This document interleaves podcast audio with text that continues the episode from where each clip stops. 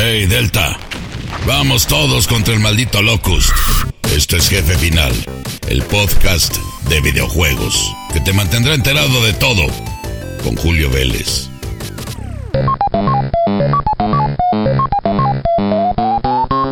Queridos amigos, esto es Jefe Final. Yo soy Julio Vélez y me pueden encontrar en redes sociales como arroba Julio Vélez.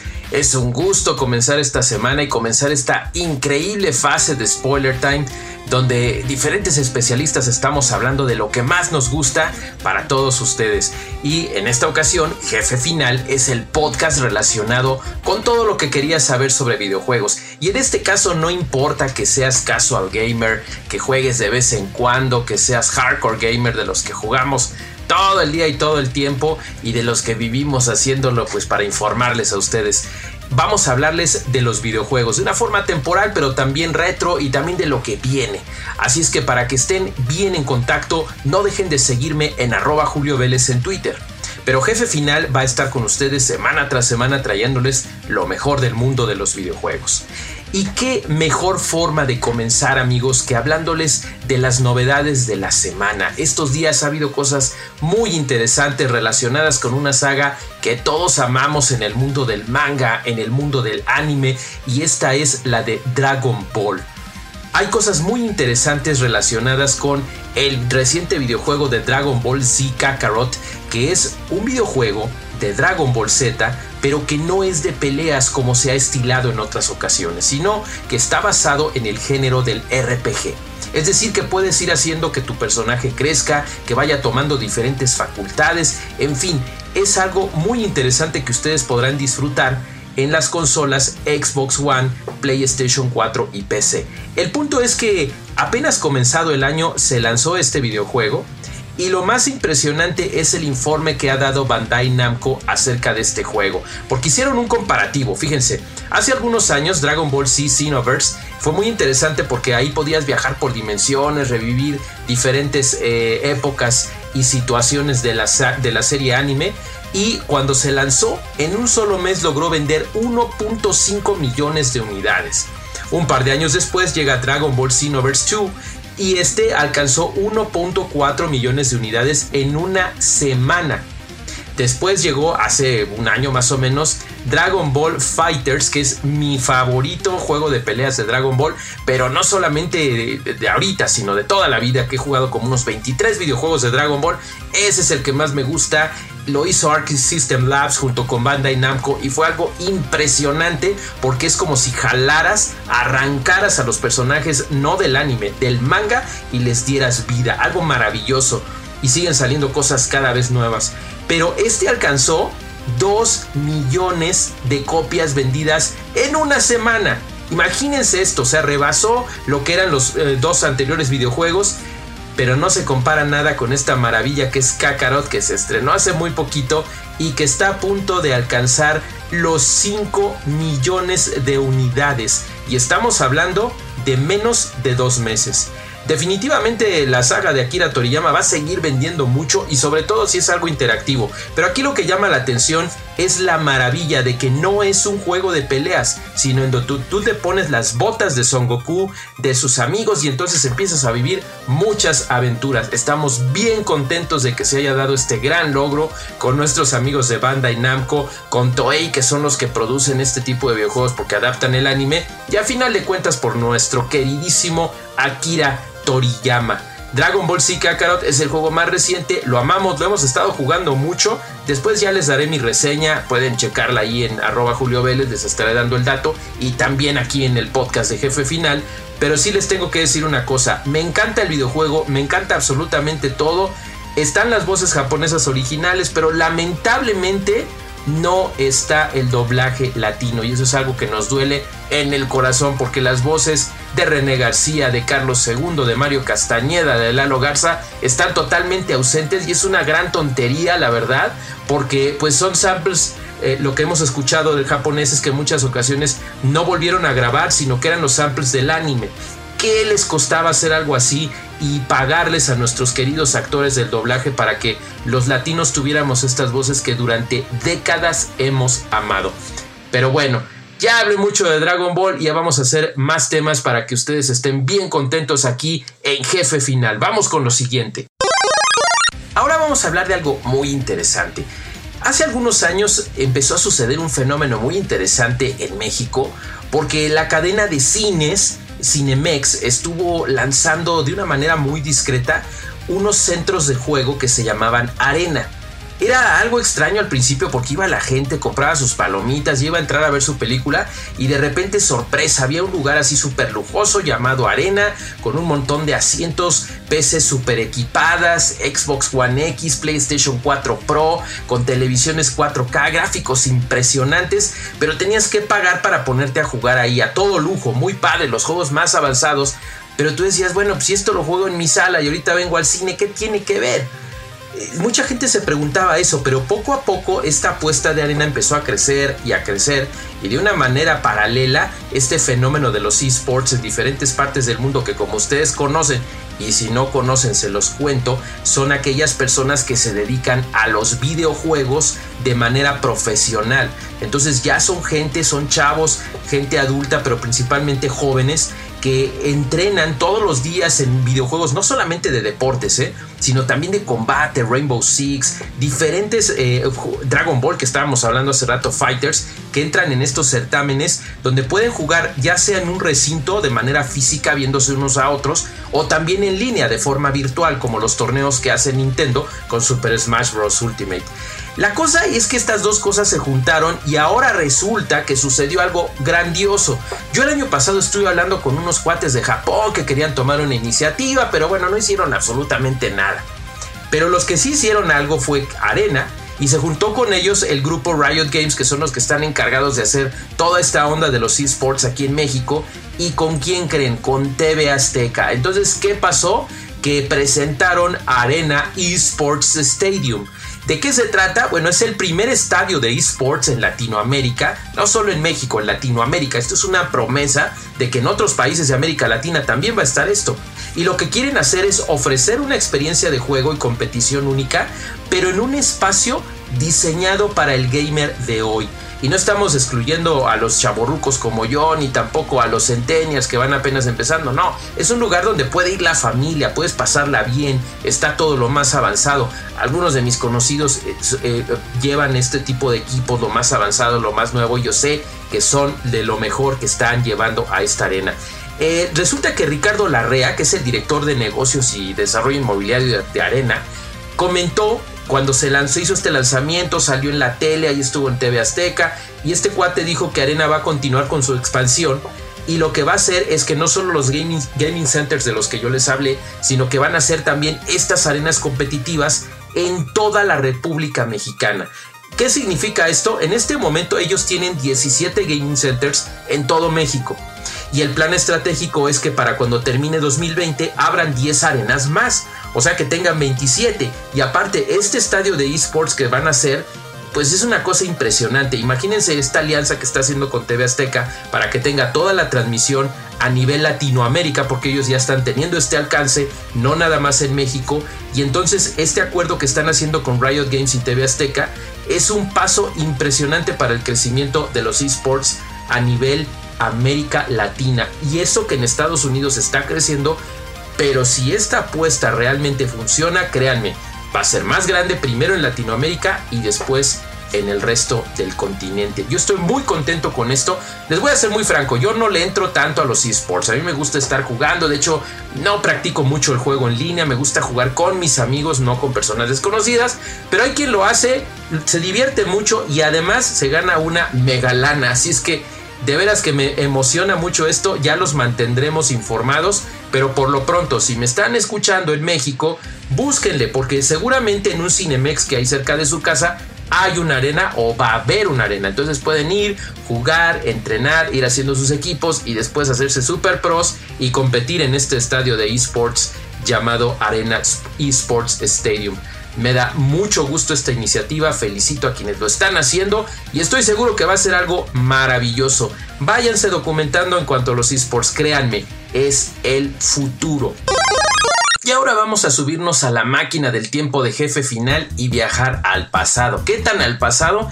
Pues no tanto, la verdad. Es una moda que comenzó hace poco, pero que es una moda retro, entonces está muy padre. Es que fíjense que la fiebre regresó. Y no nos referimos solamente a que la nostalgia está presente en el hecho de que nos emocione ver en alta definición todos aquellos títulos de 8 y 16 bits que tanto nos divirtieron a muchos de los que jugábamos en los años 80 y 90, sino que Japón ha aprovechado el fenómeno para traer de vuelta algo que se hizo moda justamente hace unos 30 años, la miniaturización. Así es, antes de que Apple y sus competidores decidieran que era bueno hacer teléfonos grandotes, que ahorita ya es así como que entre más grande más padre, la tendencia en esos tiempos era hacerlos más pequeños. Antes de que Panasonic y cientos de marcas nos hicieran creer que entre más grandes las pantallas era mejor, existía algo que era una tendencia a reducir las cosas de tamaño. Y entre más pequeños eran mejor. Los Walkman, los Watchman se hacían chiquitos y chiquitos y chiquitos. Y los que llegaban y tenían un, televisor en su teléfono eran lo máximo. ¿De ¿Por qué estoy hablando de esto? Piénsalo. Nintendo nos tomó por sorpresa en 2016 cuando hartos de que todo el mundo estuviera distribuyendo emuladores y juegos gratis, pero brindando un elemento tangible que garantizara el hechizo, Nintendo dijo, bueno, aquí les van los videojuegos retro para nuestra consola NES de los 80s. Y entonces hacen una consolita y se la bautizan como el Nintendo Classic Mini NES o el Nintendo Entertainment System, que fue en ese momento y en 2016 el objeto del deseo y el gadget más deseado esa Navidad repitiendo en 2017 con el Super NES Classic Edition, el Super Nintendo Classic Edition, que rebasó solito 5.3 millones de unidades vendidas a nivel mundial. Imagínense, qué fenómeno, no podías encontrar en ningún lado, lo daban carísimo allí en eBay, hasta en Amazon lo daban en precio de risa, en América Latina era una verdadera burla y era imposible de encontrarse. ¿Qué sucedió? Que otras compañías empezaron a hacer el experimento, empezaron a ver cómo le hacían y una vez probado, llegó Sega haciendo lo propio con su mini Genesis, que yo lo tengo, miren, es que ustedes están escuchando, hasta ahí se mal en decirles, miren, lo tengo aquí en mis manos, lo conseguí en diciembre pasado y estoy como loco porque tengo el Genesis grandote, viejito, pero ahora lo tengo chiquito en mis manos y es una verdadera maravilla. Sacaron el mini Genesis y en unas semanas más va a hacer lo propio Konami porque compró la licencia para sacar el Turbo Graphics 16 Mini o PC Engine como la llaman allá en Japón. El PlayStation Classic no lo podemos meter en esta terna porque la verdad ha sido un fracaso, se durmieron en sus laureles y aunque la consolita se ve hermosa en físico, lamentablemente su emulación es bastante pobre y nada que ver con lo que han logrado el maravilloso Sega Genesis, porque ese sí quedó padrísimo y tengo entendido que el PC Engine también tiene una gran ventaja a nivel de emulación hardware. Pero mayormente todas han sido un éxito, ese es el punto.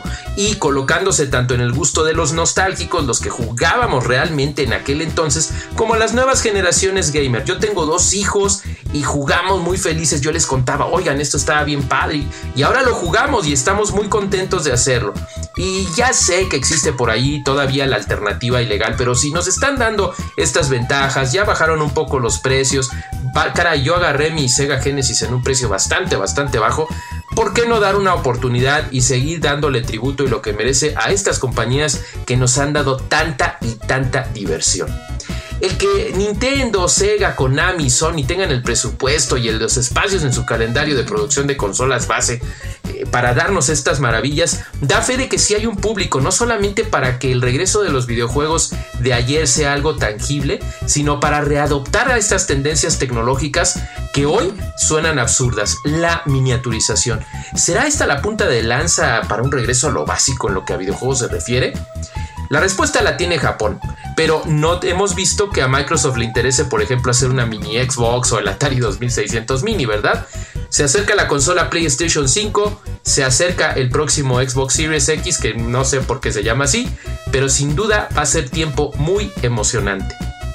Por lo pronto, los que seguimos con la sonda retro, pues seguiremos aquí viviendo el ayer muy contentos, pero también abriéndole las puertas al futuro. Y si tú estás chavo y vas entrándole a los videojuegos o nunca has tocado un videojuego, esta es la oportunidad que aquí en Jefe Final te estamos nutriendo de todo lo que viene, todo lo que hubo y todo lo que se puede jugar actualmente. Por supuesto también les queremos hablar de videojuegos del presente, los que nos encanta agarrar el gamepad y meternos ahí un montón de horas, no son nada baratos, pero lo cierto es que están saliendo tantos en contrario a lo que sucedía hace algunos años, que hay muchísimas opciones para divertirse mucho, incluso para pequeños nichos que tal vez no sean tan grandes y tan espectaculares franquicias como Halo, Doom y otras tantas. Y es que fíjense que para finales de año, del año pasado estoy hablando, Bandai Namco lanzó un videojuego muy interesante que es lanzado justamente para este tipo de nichos. Tokyo Gold Recall to Exist es un videojuego que se salió únicamente para PlayStation 4 y PC ahí por finales de 2019, tiene unos cuantos meses, y que le gustó mucho a la gente, pero principalmente a los que han disfrutado del anime y manga de Tokyo Ghoul. ¿Por qué? Porque aunque sí te avientas unas 15 horas más o menos de historia y la historia en sí está muy interesante, cuenta con un motor gráfico muy bien portado para hacer un juego de acción y aventura y puedes jugar hasta con 8 personas en cooperativo que es algo padrísimo. Mm, no aterriza tanto en términos para un gamer normal. Si estás viviendo tu aventura, está muy interesante, vas avanzando, tienes cierto nivel de personalización, incluso puedes ponerle las voces a tus personajes que están justamente en estas facciones de los goals y de los seres humanos teniendo eh, diferentes batallas. Pero lo que sí les puedo decir es que no lo toquen en solitario. Si ustedes tienen un amigo que les guste Tokyo Ghoul como ustedes, jueguenlo con él. Porque aunque esta modalidad Recollections para un solo jugador está interesante, realmente no van a sentir el mismo dinamismo del anime y del manga. La cosa aquí es jugar todos juntos. Entran, el gameplay es muy sencillo, la verdad, no va a ser difícil. Sí tiene una inteligencia artificial decente, les digo que los gráficos también son bonitos, pero no van a encontrarse con un juego que dé mucho reto, ni siquiera si son fans del género tendrían que ser fans de esta franquicia para realmente apreciarlo. Así funciona con los juegos de nicho. En fin, que sí se los recomiendo, sí lo pude jugar, yo me divertí mucho, aún sin ser hardcore fan de Tokyo Gold, sí me divertí, es una historia muy interesante, pero jueguenlo con amigos. Eso es lo que yo les recomiendo en el caso de Tokyo Gold Recall to Exist, que ya lo pueden conseguir para computadoras eh, PC y también para PlayStation 4. No salió en este caso para Xbox One, pero sí tengo entendido que salió eh, hace algunos meses, por lo menos en Japón, para PS Vita. Esa es nuestra recomendación de esta semana en cuanto a videojuegos que pueden conseguir mm, cerca de ustedes. Y como también en Jefe Finales hablamos de lo que viene, pues vamos a hablarles de Sonic the Hedgehog, The Movie. Sonic, la película, que Paramount Pictures junto con Sega pues llevan tiempo haciéndola. Desde el principio el concepto para los gamers nos sacó mucho de onda porque decidieron hacer algo híbrido y por lo general lo híbrido no se le da muy bien a las adaptaciones del videojuego al cine. Pero en fin, ya se acerca también una adaptación de Mario, esa sí va a ser 100% animación junto con Illumination Studios, pero ya tenemos aquí en febrero Sonic la película. ¿Qué pueden esperar de Sonic la película? Hay mucha gente que le ha estado tirando muchísimo hate porque principalmente los fans de DC Comics, no sé por qué, algunos, no todos, que han estado echándole pestes para que mejor se vayan a ver la de Harley Quinn, la de Birds of Prey, que porque Sonic está horrible y que además está racista, todas estas son tonterías, esto no sucede. La película está estelarizada, bueno, tiene la voz de, bueno, está James Maiden, eh, está Ben Schwartz y por supuesto el antagonista es Jim Carrey en el papel del Dr. Eggman o Dr. Robotnik, que es el malvado allí y que se va a estrenar por parte de Paramount Pictures. ¿Qué es lo que les puedo decir? Es una película muy divertida que vale la pena pues divertirse y pasarla muy bien y que la voz en inglés de Ben Schwartz es excelente porque le da vida a esta mascota oficial de Sega que ahora es el gran héroe velocista hagan de cuenta como Flash de DC Comics pero es un erizo color azul este erizo sale de su mundo llega al nuestro y entonces ahí llega también este malvado Dr. Eggman y bueno, no les voy a decir más, pero está divertida. No es tampoco el hilo negro, no piensen ustedes que va a ser una maravilla, pero sí cuenta con el cariño que le dieron pues tanto Sega como eh, su director, todos los que estuvieron trabajando en ella, porque al principio el diseño de Sonic estaba bastante, bastante feo, no se parecía en nada a los videojuegos de los 90, a ninguno de Sonic, se veía bastante horrible. Y entonces Yuki Naka, que es uno de los creadores de Sonic Team desde Japón, dijo esto está horrible, a mí no me gusta, toda la gente dijimos, o todos los gamers dijimos, esto es una cochinada, yo no la voy a ir a ver, y entonces como que Paramount se espantó, le metieron lana y ahora el Sonic se parece muchísimo, casi perfecto a los videojuegos, con la excepción de que como bien dijo el señor Yuki Naka, tiene los ojos separados. Esto es algo muy interesante. Ustedes busquen dibujos en internet y se van a dar cuenta de que Sonic siempre ha sido sin separación de ojos. Pero ya cuando lo quisieron hacer como que en live action, ya por computadora, pues le metieron esta separación. Se ve bonito, a ver qué tal sale. Lo único que yo les puedo decir es lo siguiente. Véanla en inglés. Escuchen a Ben Schwartz haciendo un trabajo increíble. Jim Carrey dando la voz a su propio personaje. Eh, ¿Saben por qué? Yo les recomendaría que la vieran en español porque Mario Castañeda hace un trabajo increíble al hacer la voz de Jim Carrey como lo ha hecho durante años. Está José Luis Orozco, está Santos Alberto, Roberto Molina, Luis Leonardo Suárez, grandes actores del doblaje latino. Pero a Paramount Pictures se le hizo muy gracioso, se le hizo una gran idea meter a Luis Arturo Villar, que tal vez lo conozcan mejor como el youtuber Luisito Comunica, con la voz del protagonista quitándole trabajo pues a grandes artistas del doblaje.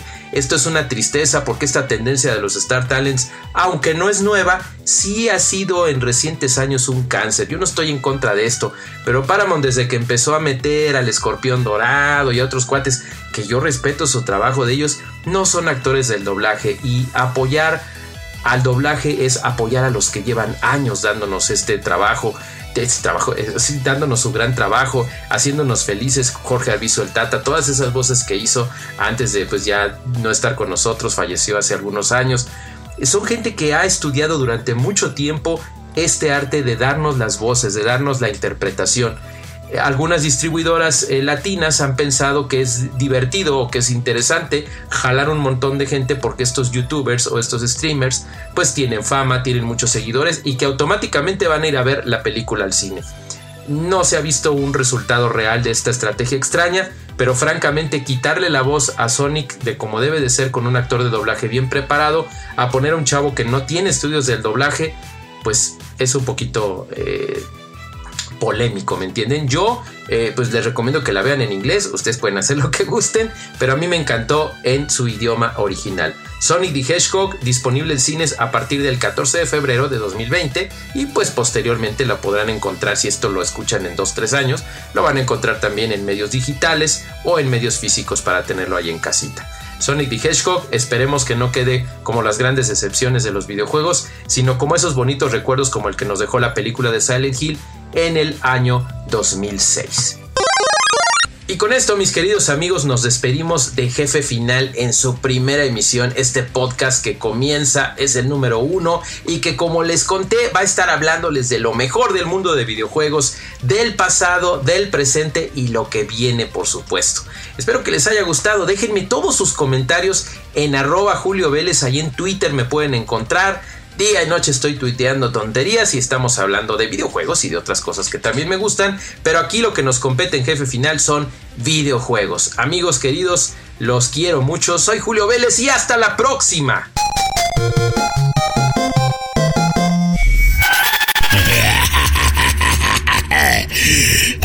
En Aguas Turbias solo escuchamos a Julio Vélez en jefe final.